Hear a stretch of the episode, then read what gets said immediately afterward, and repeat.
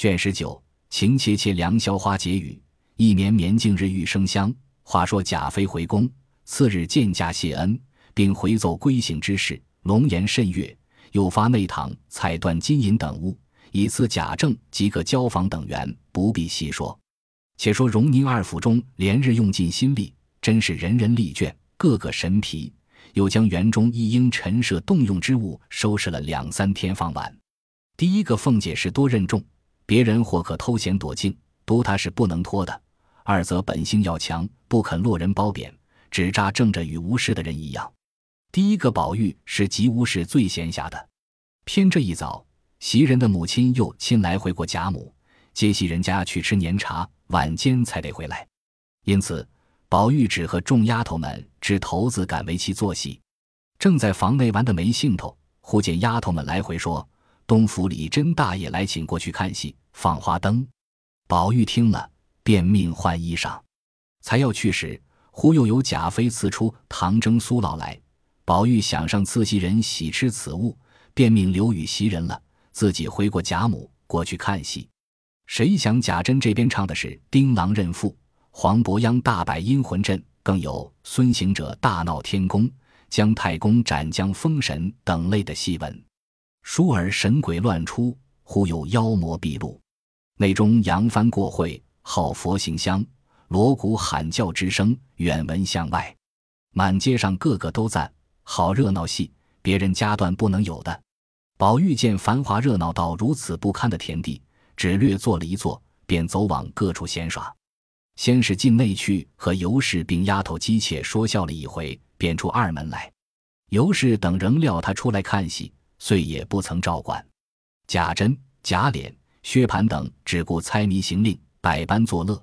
纵一时不见他在座，只道在里边去了，也不理论。至于跟宝玉的小厮们，那年纪大些的，知宝玉这一来了，必是晚间才散，因此偷空也有会赌钱的，也有往亲友家去吃年茶的。或赌或饮，都私自散了。待晚间再来，那些小些的都钻进戏房里瞧热闹去了。宝玉见一个人没有，因想素日这里有个小书房内曾挂着一轴美人极画的德神，今日这般热闹，想那里自然无人，那美人也自然是寂寞的，须得我去望慰她一回。想着，便往那厢来。刚到窗前，闻得房内呻吟之声，宝玉倒唬了一跳。敢是美人活了不成？乃大着胆子识破窗纸，向内一看，那种美人却不曾活，却是明烟暗着一个女孩子，也干了警幻所熏之事。宝玉禁不住大叫：“了不得！”一脚踹进门去，将那两个唬开了，抖衣而颤。明烟见是宝玉，忙跪下哀求。宝玉道：“青天白日，这是怎么说？甄大爷知道。”你是死是活？一面看那丫头，虽不标致到白净，些微亦有动人心处，羞得脸红耳赤，低首无言。宝玉跺脚道：“还不快跑！”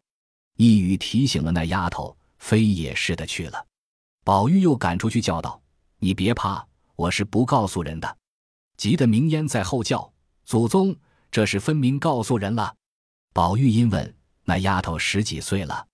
明烟道。不过十六七岁了，宝玉道：“连他的岁数也不问问，别的自然越发不知了。可见他白认得你了，可怜可怜。”又问名字叫什么？明烟笑道：“若说出名字来话长，真正新鲜奇闻。他说他母亲养他的时节，做了一个梦，梦得了一匹锦，上面是五色富贵不断头的字花样，所以他的名字就叫做万儿。”宝玉听了笑道。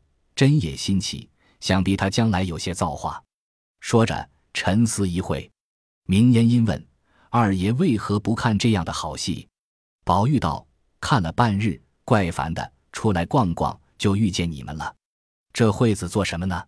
明烟微微笑道：“这会子没人知道，我悄悄的引二爷往城外逛去，一会儿再往这里来，他们就不知道了。”宝玉道：“不好，仔细花子拐了去。”且是他们知道了，又闹大了，不如往近些的地方去，还可就来。明烟道：“就近地方，谁家可去？这却难了。”宝玉笑道：“依我的主意，咱们竟找花大姐姐去，瞧她在家做什么呢？”明烟笑道：“好，好，倒忘了她家。”又道：“他们知道了，说我引着二爷胡走，要打我呢。”宝玉道：“有我呢。”明烟听说，拉了马，二人从后门就走了。幸而袭人家不远，不过一半里路程，转眼已到门前。明烟先进去叫袭人之兄花子方。此时袭人之母接了袭人与几个外甥女儿、几个侄女儿来家，正吃果茶，听见外面有人叫花大哥。花子方忙出去看时，见是他主仆两个，唬得惊疑不定，连忙抱下宝玉来，至院内嚷道：“宝二爷来了！”别人听见还可，袭人听了也不知为何，忙跑出来迎着宝玉，一把拉着问：“你怎么来了？”宝玉笑道：“我怪闷的，来瞧瞧你做什么呢？”袭人听了，才把心放下来，说道：“你也胡闹了，可做什么来呢？”一面又问明烟：“还有谁跟来？”明烟笑道：“别人都不知，就只我们两个。”袭人听了，复又惊慌，说道：“这还了得！倘或撞见了人，或是遇见了老爷，街上人挤马碰，有个闪失，也是完得的。你们的胆子比斗还大，都是明烟挑唆的。”回去我定告诉嬷嬷们打你。明烟撅了嘴道：“二爷骂着打着叫我引了来的，这惠子推到我身上。我说别要来吧，不然我们还去罢。”花子方忙劝道：“罢了，已是来了，也不用多说了。只是茅檐草舍，又窄又不干净，也怎么做呢？”袭人之母也早迎了出来，袭人拉了宝玉进去。宝玉见房中三五个女孩。见他进来，都低了头，羞脸通红。花子方母子两个恐怕宝玉冷，又让他上炕，又忙令摆果桌，又忙倒好茶。袭人笑道：“你们不用白忙，我自然知道。果子也不用摆了，不敢乱给东西吃。”一面说，一面将自己的坐褥拿了，铺在一个褥子上。宝玉坐了，用自己的脚炉垫了脚，向荷包内取出两个梅花香饼来。又将自己的手炉掀开焚上，仍盖好，放于宝玉怀内，然后将自己的茶杯斟了茶，送与宝玉。彼时他母兄已是忙着齐齐整整的摆上一桌子果品来。袭人见总无可吃之物，阴笑道：“既来了，没有空去的理，好歹尝一点，也是来我家一趟。”说着，便拈了几个松子瓤，吹去细皮，用手帕托着送与宝玉。宝玉看见袭人两眼微红。粉光荣华，因悄问袭人道：“好好的哭什么？”袭人笑道：“何尝哭，才迷了眼柔的，因此便遮掩过了。”因见宝玉穿着大红金蟒狐叶箭袖，外罩石青貂裘排穗褂，说道：“你特为往这里来，又换新衣服，他们就不问你往那里去的。”宝玉笑道：“原是甄大爷请过去看戏换的。”袭人点头，又道。坐一坐就回去吧，这个地方不是你来的。宝玉笑道：“你就家去才好呢，我还替你留着好东西呢。”袭人笑道：“悄悄的叫他们听着什么意思？”一面又伸手从宝玉向上将通灵玉摘下来，向他姊妹们笑道：“你们见识见识。时常说起来都当稀罕，恨不能一见。今儿可尽力瞧了，再瞧什么稀罕物儿，也不过是这么个东西。”说毕。递与他们传看了一遍，仍与宝玉挂好，又命他哥哥去雇一乘小轿，或雇一辆小车，送宝玉回去。花子方道：“由我送去，骑马也不妨了。”袭人道：“不为不妨，为的是碰见人。”花子方忙去雇了一顶小轿来，众人也不好相留，只得送宝玉出去。袭人又抓些果子与明烟，又把些钱与他买花炮放，教他。不可告诉人，连你也有不是。一面说着，一直送宝玉至门前，看着上轿，放下轿帘。明烟二人牵马跟随，来至宁府街。明烟命主轿向花子方道：“须得我同二爷还到东府里混一混，才过去的，不然人家就疑惑了。”花子方听说有理，忙将宝玉抱出轿来，送上马去。宝玉笑道：“倒难为你了。”于是仍进了后门来，俱不在话下。却说宝玉自出了门，他房中这些丫鬟们都悦性恣意的玩笑，也有敢为奇的，也有掷头抹牌的，磕了一地的瓜子皮。偏奶母李嬷嬷拄拐进来请安，瞧瞧宝玉，见宝玉不在家，丫鬟们只顾玩闹，十分看不过，因叹道：“只从我出去了不大进来，你们越发没了样了。别的嬷嬷越不敢说你们了。那宝玉是个丈八的灯台，照见人家，照不见自己的，只知嫌人家阿扎，这是他的屋子，由着你们糟蹋，越不成体统了。这些丫头们明知宝玉不讲究这些。”二则李嬷嬷已是告老解释出去的了，如今管不着他们，因此只顾玩笑，并不理他。那李嬷嬷还只管问宝玉：如今一顿吃多少饭？什么时候睡觉？丫头们总胡乱答应，有的说：“好个讨厌的老货！”李嬷嬷又问道：“这盖碗里是酥酪，怎不送与我吃？”说毕，拿起就吃。一个丫头道：“快别动！”那是说了给袭人留着的，回来又惹气了。你老人家自己承认，别带累我们受气。李嬷嬷听了，又气又愧，别说道：“我不信他这样坏了肠子。别说我吃了一碗牛奶，就是再比这个值钱的，也是应该的。难道黛袭人比我还重？难道他不想想怎么长大了？我的血变的奶吃的长这么大，如今我吃他一碗牛奶，他就生气了。”我偏吃了，看他怎样。你们看袭人不知怎样，那是我手里调理出来的毛丫头，什么阿呜！一面说，一面赌气将酥酪吃尽。又一个丫头笑道：“他们不会说话，怨不得你老人家生气。宝玉还送东西孝敬你老人家去，岂有为这个不自在的？”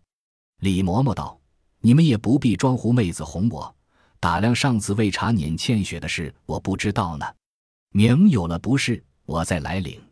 说着，赌气去了。少时，宝玉回来，命人去接袭人。只见晴雯躺在床上不动。宝玉因问：“敢是病了？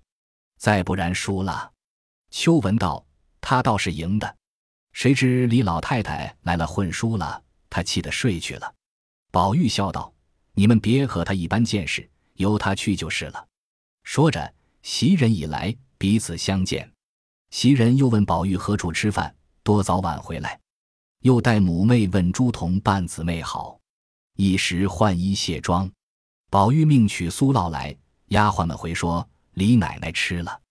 宝玉才要说话，袭人便忙笑说道：“原来是留的这个，多谢费心。前日我吃的时候好吃，吃过了，好肚子疼，闹得吐了才好了。他吃了倒好，搁在这里白糟蹋了。我只想风干栗子吃。”你替我剥栗子，我去铺床。宝玉听了，信以为真，方把酥酪丢开，取栗子来，自向灯前捡剥。一面见众人不在房中，乃笑问袭人道：“今儿那个穿红的是你什么人？”袭人道：“那是我两姨妹子。”宝玉听了，赞叹了两声。袭人道：“叹什么？我知道你心里的缘故，想是说他那里配穿红的。”宝玉笑道。不是，不是，那样的人不配穿红的，谁还敢穿？我因为见他实在好的很，怎么也得他在咱们家就好了。袭人冷笑道：“我一个人是奴才命罢了，难道连我的亲戚都是奴才命不成？定还要捡实在好的丫头才往你家来。”宝玉听了，忙笑道：“你又多心了。我说往咱们家来，必定是奴才不成？说亲戚就使不得。”袭人道：“那也般配不上。”宝玉便不肯再说，只是包栗子。袭人笑道：“怎么不言语了？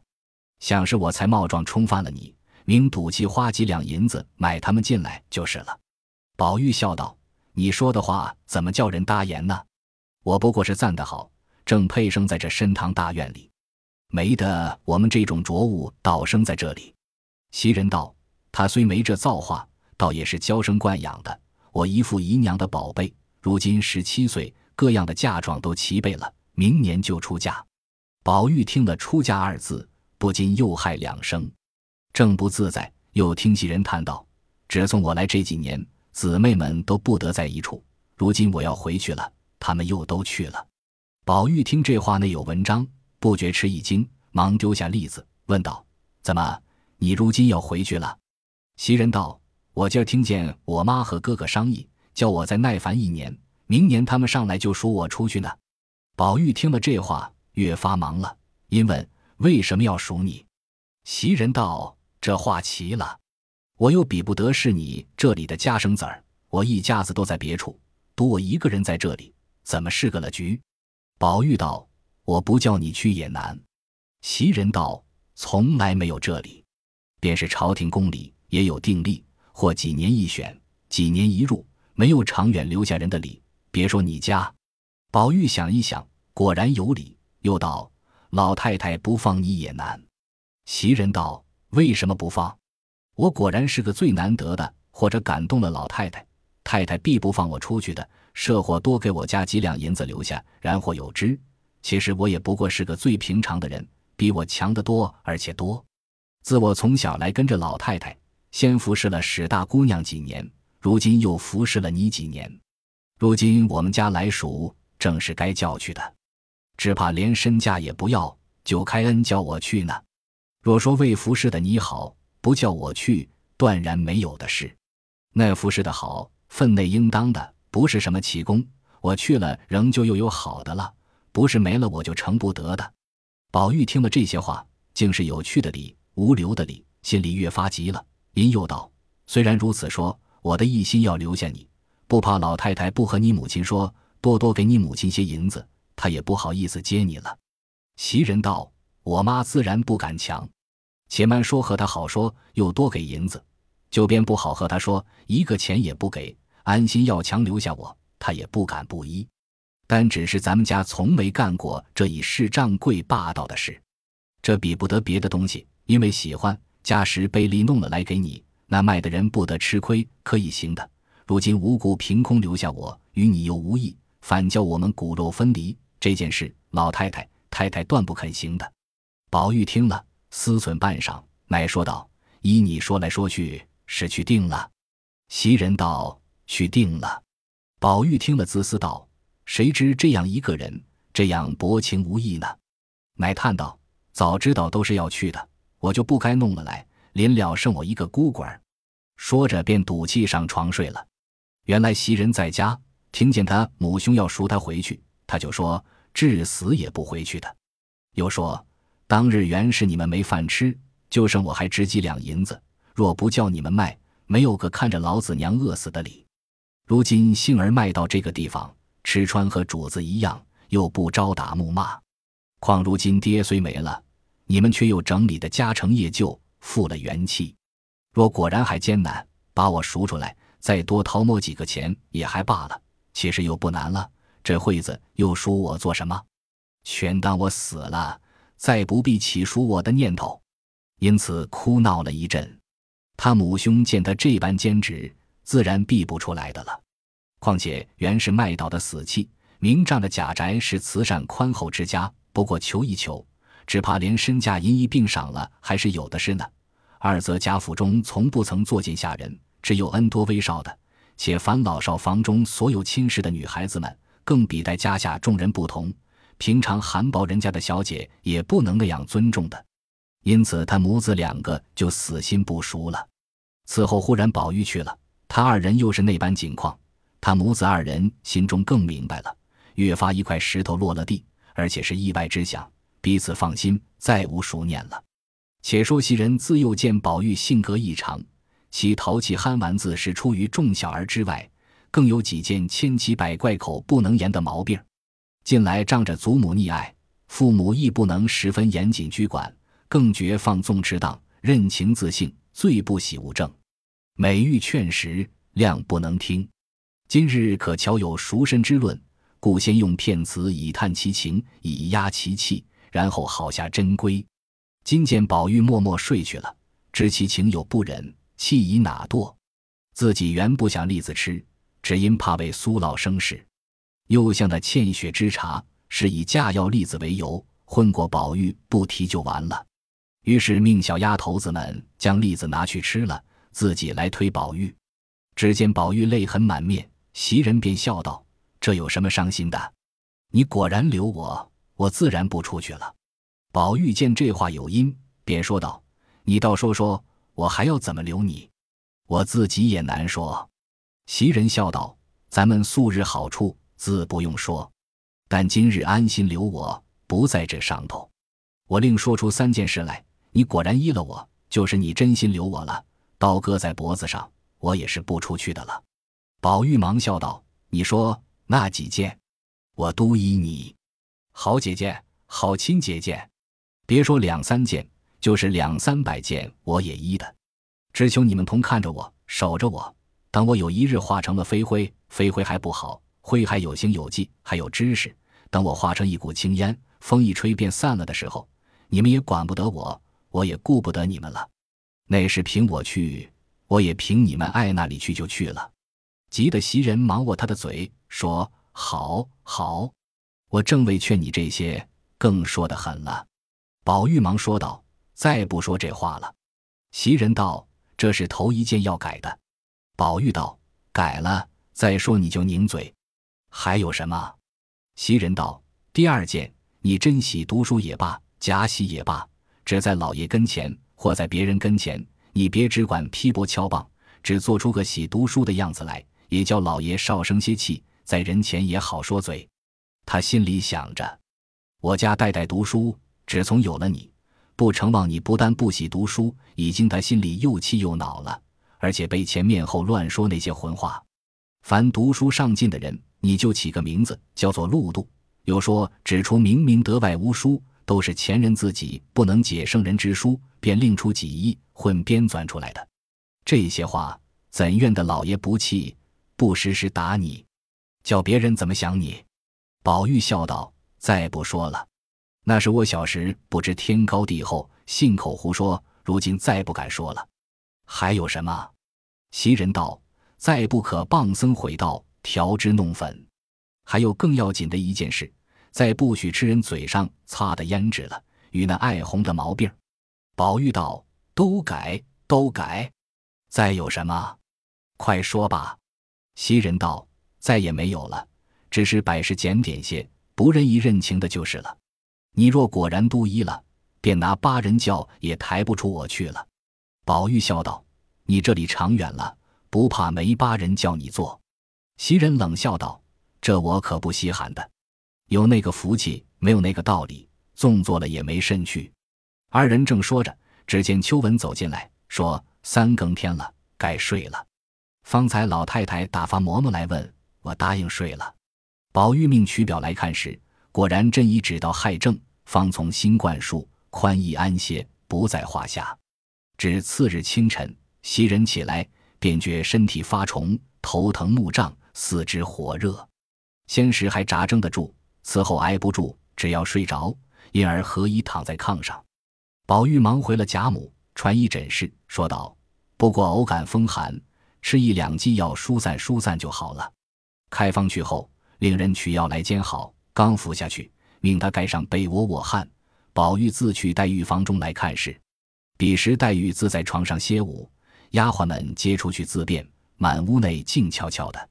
宝玉接起绣线软帘，进入里间，只见黛玉睡在那里，忙走上来推她道：“好妹妹，才吃了饭又睡觉。”将黛玉唤醒。黛玉见是宝玉，因说道：“你且出去逛逛，我前闹了一夜，今儿还没有歇过来，浑身酸疼。”宝玉道：“酸疼是小，睡出来的病大，我替你解闷，混过困去就好了。”黛玉只合着眼，说道：“我不困，只略歇歇儿。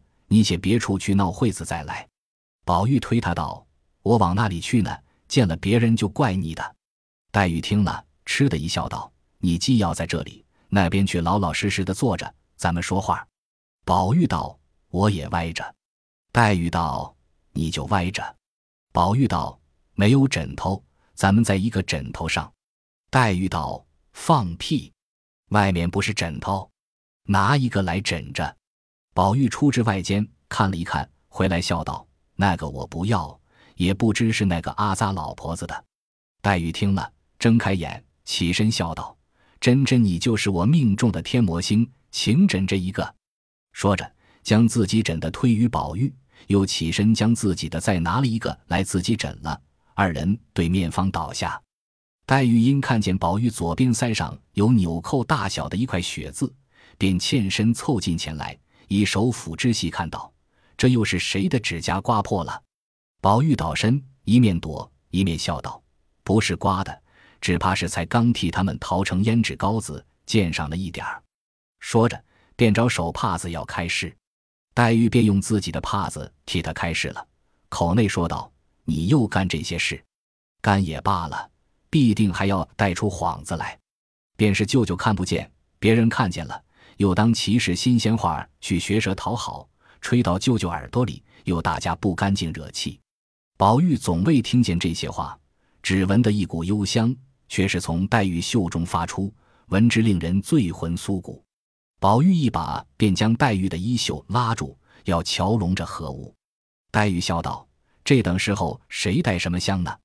宝玉笑道：“既如此，这香是那里来的？”黛玉道：“连我也不知道，想必是柜子里头的香气衣服上熏染的，也未可知。”宝玉摇头道：“未必，这香的气味奇怪，不是那些香饼子、香球子、香袋子的香。”黛玉冷笑道。难道我也有什么罗汉真人给我些奇香不成？便是得了奇香，也没有亲哥哥亲兄弟弄了花朵儿、双儿、雪儿替我炮制，我有的是那些俗香罢了。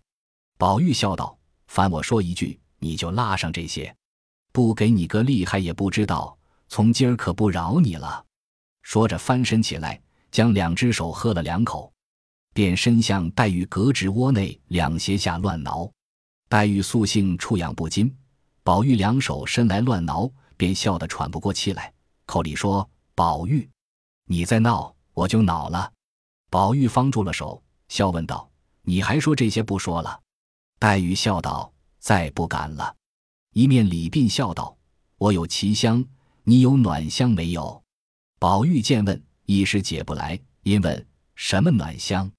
黛玉点头笑叹道：“蠢材。”蠢材，你有玉，人家就有金来配你；人家有冷香，你就没有暖香去配。宝玉方听出来，宝玉笑道：“方才求饶，如今更说狠了。”说着又去伸手。黛玉忙笑道：“好哥哥，我可不敢了。”宝玉笑道：“饶便饶你，只把袖子我闻一闻。”说着便拉了袖子拢在面上，闻个不住。黛玉夺了手道。这可该去了，宝玉笑道：“要去不能，咱们斯斯文文的躺着说话。”说着，复又倒下，黛玉也倒下，用手帕盖上脸。宝玉有一搭没一搭的说些鬼话，黛玉只不理。宝玉问他几岁上京，路上见何景之古迹，扬州有何遗迹故事，土俗民风，黛玉不答。宝玉只怕他睡出病来，便哄他道：“哎呦！”你们扬州衙门里有一件大故事，你可知道？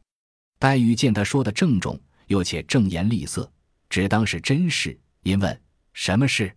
宝玉见问，便忍着笑，顺口周道：扬州有一座岱山，山上有个林子洞。黛玉笑道：“这就扯谎，自来也没有听见这山。”宝玉道：“天下山水多着呢，你那里知道这些不成？等我说完了，你再批评。”黛玉道：“你且说。”宝玉又周道：“林子洞里原来有一群耗子精。那一年腊月初七日，老耗子生作议事，说明日乃是腊八日，世上人都熬腊八粥。如今我们洞中果品短少，须得趁此打劫些来方好。乃拔令箭一支，遣一能干小号前去打听。一时小号回报，各处茶坊打听已毕，唯有山下庙里果米最多。老号问。米有几样？果有几品？小号道：米豆成仓，不可胜计。果品有五种：一红枣，二栗子，三落花生，四菱角，五香芋。老号听了大喜，即时点号前去，乃拔令箭，问谁去偷米。一号便接令去偷米。又拔令箭问谁去偷豆。又一号接令去偷豆。然后一一的都搁领令去了，只剩下香芋一种。因又拔令箭问谁去偷香芋，只见一个极小极弱的小号应道：“我愿去偷香芋。”老号并中号见他这样，恐不安恋，又恐怯懦无力，都不准他去。小号道：“我虽年小身弱，却是法术无边，口齿伶俐，计谋深远。此去管比他们偷的还巧呢。众号忙问：“如何的比他们巧呢？”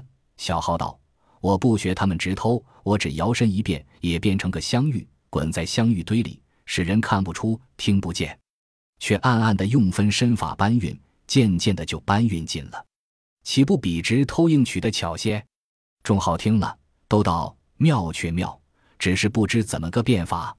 你去先变给我们瞧瞧。”小号听了，笑道：“这个不难，等我变来。”说毕，摇身说：“变。”竟变了一个最标致美貌的一位小姐，众好忙笑说：“变错了，变错了。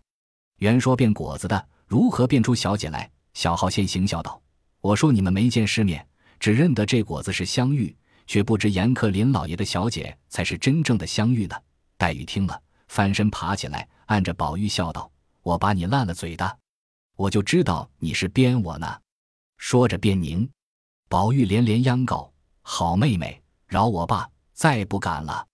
我因为闻见你的香气，忽然想起这个故典来。